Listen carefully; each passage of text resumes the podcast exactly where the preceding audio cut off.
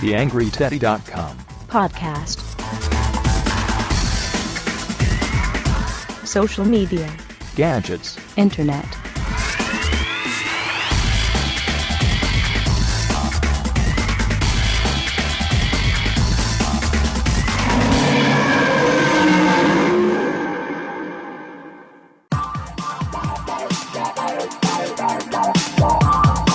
Ein herzliches Hallo zur nächsten Ausgabe des TheAngryTeddy.com Podcasts. Die interviewfreie Zeit ist vorbei. Ich habe wieder einen Gesprächspartner gefunden und habe mit dem Online-Marketing-Consultant Christoph Meyer gesprochen. Im Gespräch mit Christoph geht es um Google Panda, um Anonymous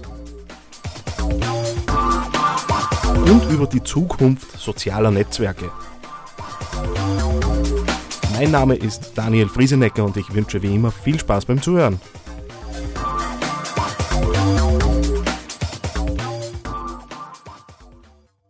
Heute bei mir im TheAngryTeddy.com Podcast äh, habe ich mir den Christoph Meyer einladen dürfen. Hallo Christoph. Hallo, grüß dich, Daniel. Ich habe, äh, nachdem wir uns ja nur über Twitter begegnet sind bis dato, habe ich natürlich ein bisschen geschaut, was man, was man zu dir so findet und bin natürlich auch äh, auf deine diversen Präsenzen, deine Website und so weiter gestoßen Ja, und habe dort gelesen, du bist ein Online-Marketing-Consultant. richtig, ganz genau, ja. Was Als- macht äh, Online-Marketing-Consultant? Ein Online-Marketing-Consultant äh, beschäftigt sich dahingehend, dass er für den Kunden die besten Angebote, die besten Tools und sonstiges aufbereitet und das auch für die, für die Branche optimal aufbereitet, dass der Kunde das optimal entweder mit eigenen Ressourcen oder auch mit unseren Ressourcen dann bedienen kann.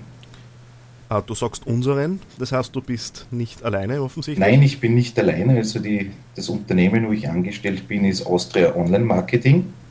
Wir sind zurzeit der größte Direktbucher beim ORF Online.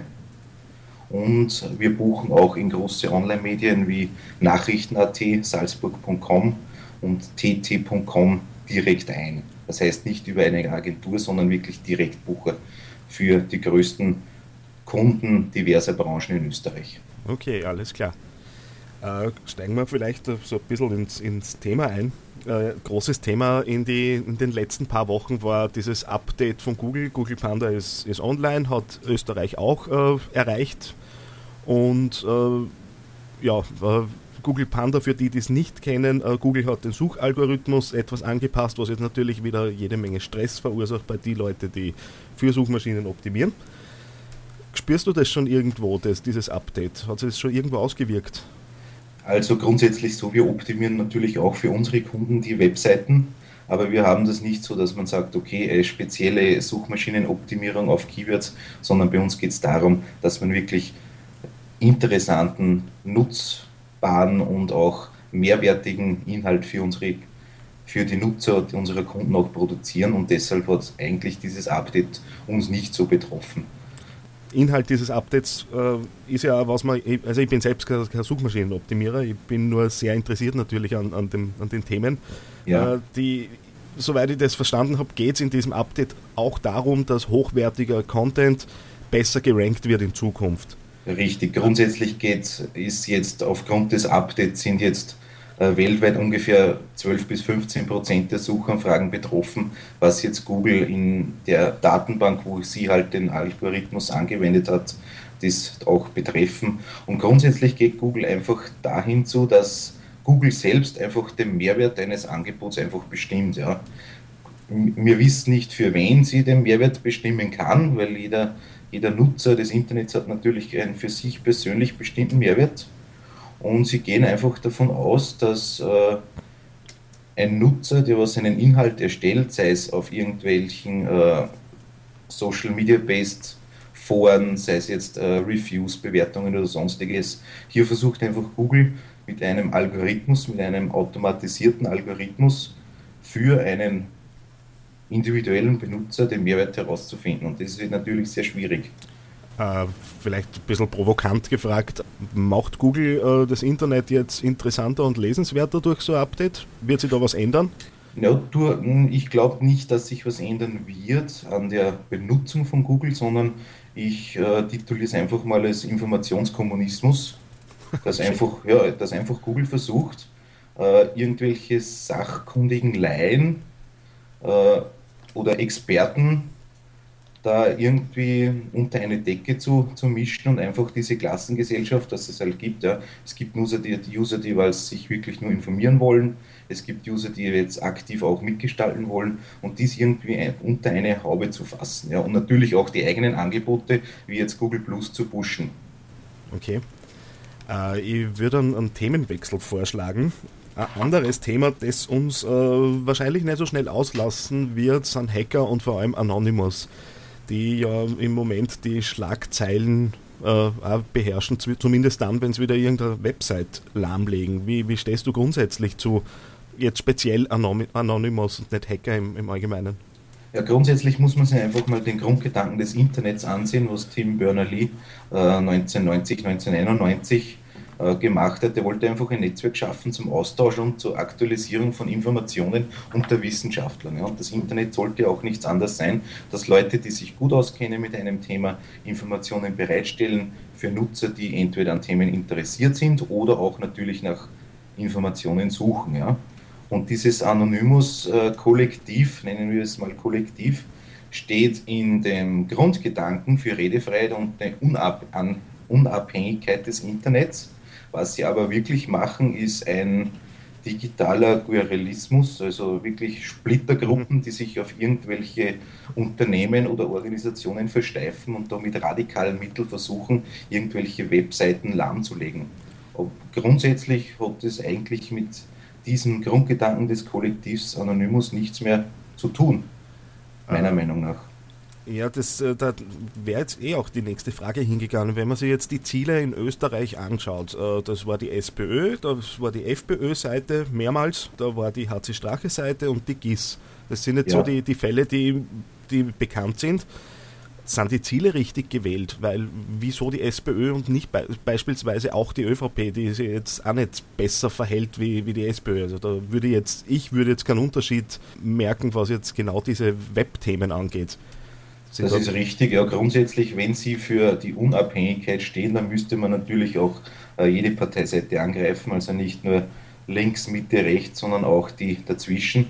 Und möglicherweise sind da Leute, die was da nicht namentlich bekannt sind, die was da vielleicht eher im Mitte-Rechts-Sektor äh, auch sich bewegen und da äh, wirklich interagieren das, das wirklich schade daran ist, dass einfach das wirklich ein unkoordinierter Haufen ist und sie einfach probieren, naja, bei der GIS, ja, da muss man zahlen für, für Inhalte. Naja, uns bringt es auch was, natürlich die GIS. Jeder ist ein bisschen aufgeregt, wenn er sagt, okay, äh, das Programm ist nicht so optimal für jeden Einzelnen, aber im Grundsätzlichen sind das gesetzliche Vorschriften, wo sich jeder daran halten soll. Und diese radikalen Splittergruppen mit ein paar Leuten versuchen da sich auch mit Botnets und sonstigem, wirklich mit, mit gewaltsamen kriminellen Machenschaften da irgendwie irgendwo einen Status hinaufzuheben. Ja. Und ich finde das eigentlich nicht richtig. Ja. So Hackkids und mhm. Internet-Gangsters. Ja. Der 5. November ist ein groß äh, angekündigtes Datum. Äh, Facebook wird von Anonymous äh, zerstört äh, oder vernichtet war, glaube ich, das Wording. Vernichtet, ja, äh, richtig. Was kann man davon halten? Kann man Facebook einfach vernichten? Also wird's, äh, haben, haben Sie Informationen, die Sie halt streuen am 5. November oder geht es da wirklich darum, äh, die Seite lahmzulegen? Ja, man weiß nicht, wer wirklich der Kopf hinter dieser Aktion ist. Vielleicht ist es ein Facebook-Mitarbeiter, der sich da irgendwie profilieren will innerhalb der Anonymous-Gruppe aber grundsätzlich äh, Facebook arbeitet, im, der hat 700 Millionen User, die was pro Sekunde zig Millionen Aufrufe machen und ich glaube, ein kleines Bot-Netzwerk mit 10 Millionen Rechnern hat da nicht wirklich eine Chance dazu, diese Serverfarm oder diese vielen Serverfarmen, die Facebook da betreibt, irgendwo äh, schadhaft anzugreifen. Mhm.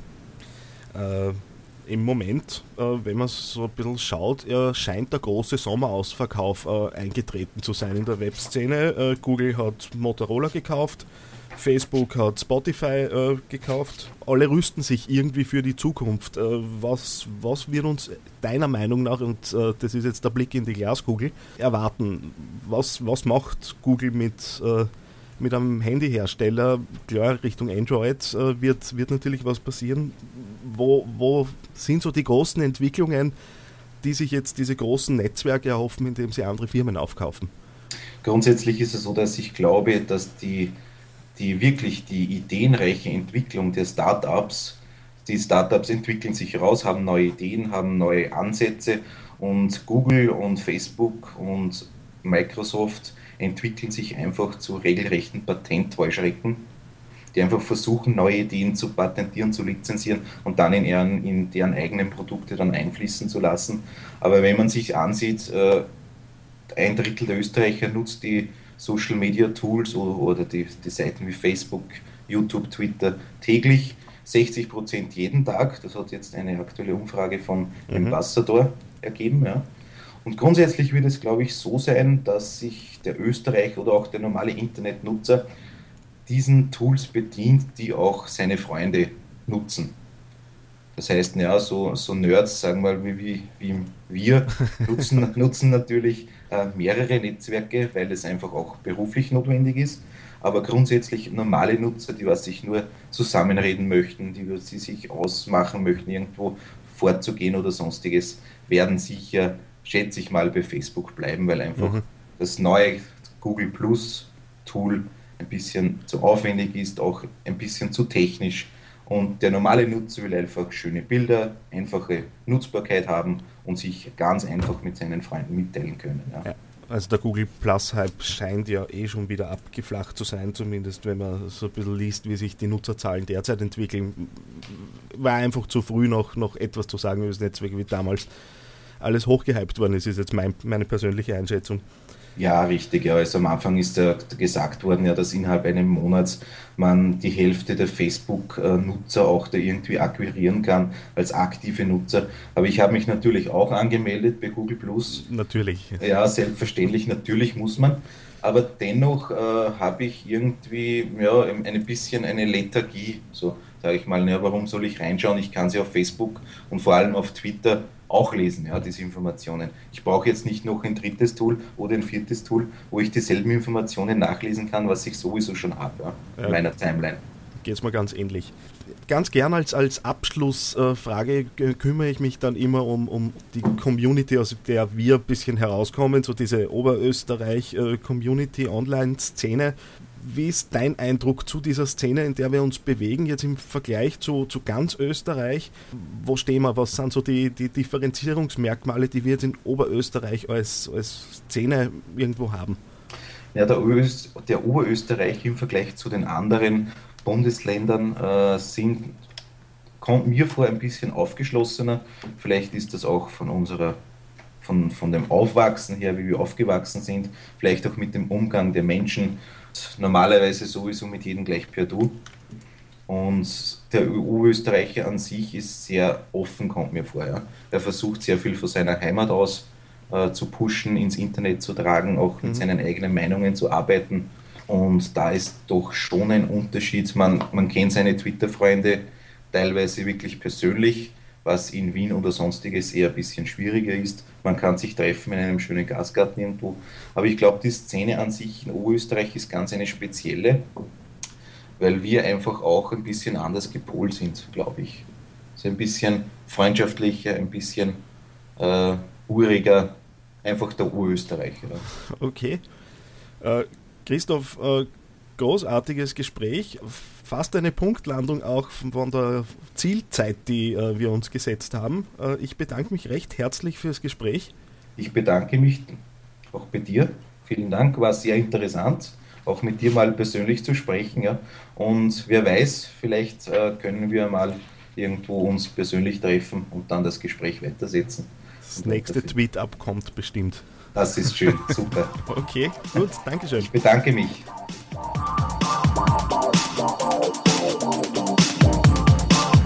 Und das war's schon wieder mit dem Interview. Sind wir gespannt, ob Facebook am 5. November wirklich vernichtet wird.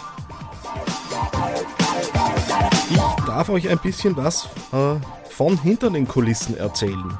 Die treuen TheAngryTeddy.com Leser und Leserinnen haben es schon gesehen. Die Barcamp-Idee hat sich jetzt nun endlich in einem ersten Treffen äh, manifestiert. Wir waren zu siebt, haben ein bisschen drüber gesprochen, wie so ein Barcamp in Linz aussehen könnte. Recht viel ist noch nicht äh, rumgekommen bei den ersten Treffen, aber wir wissen, Anfang 2012 soll es dann soweit sein. Linz soll das Barcamp Linz bekommen. Infos gibt es selbstverständlich äh, auf der passenden Plattform. Auf barcamp.at kann man alles nachlesen, was derzeit relevant ist rund um die Idee Barcamp Blind. Mitorganisatoren und Organisatorinnen sind natürlich gerne eingeladen, sich zu beteiligen.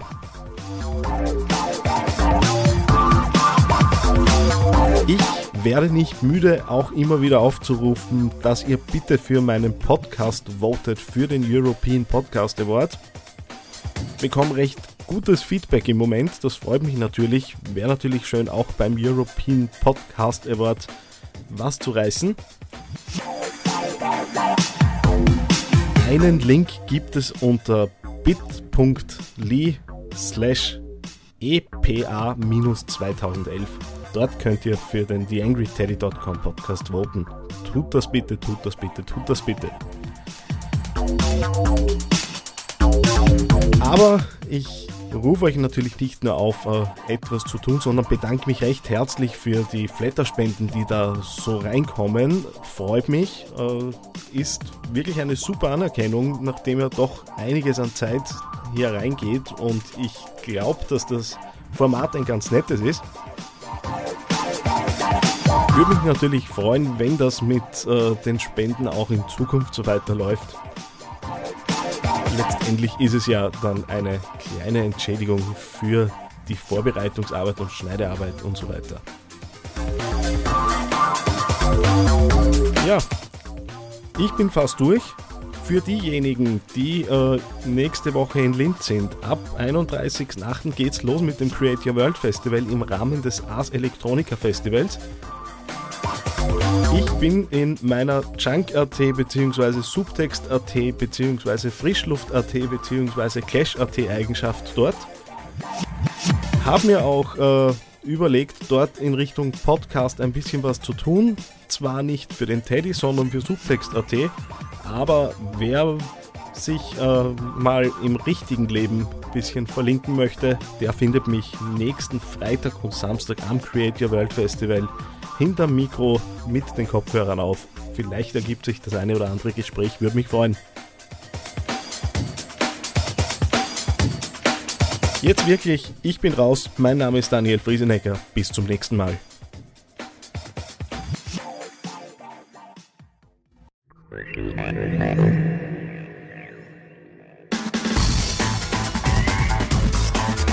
TheAngryTeddy.com Podcast. Social media. Gadgets. Internet.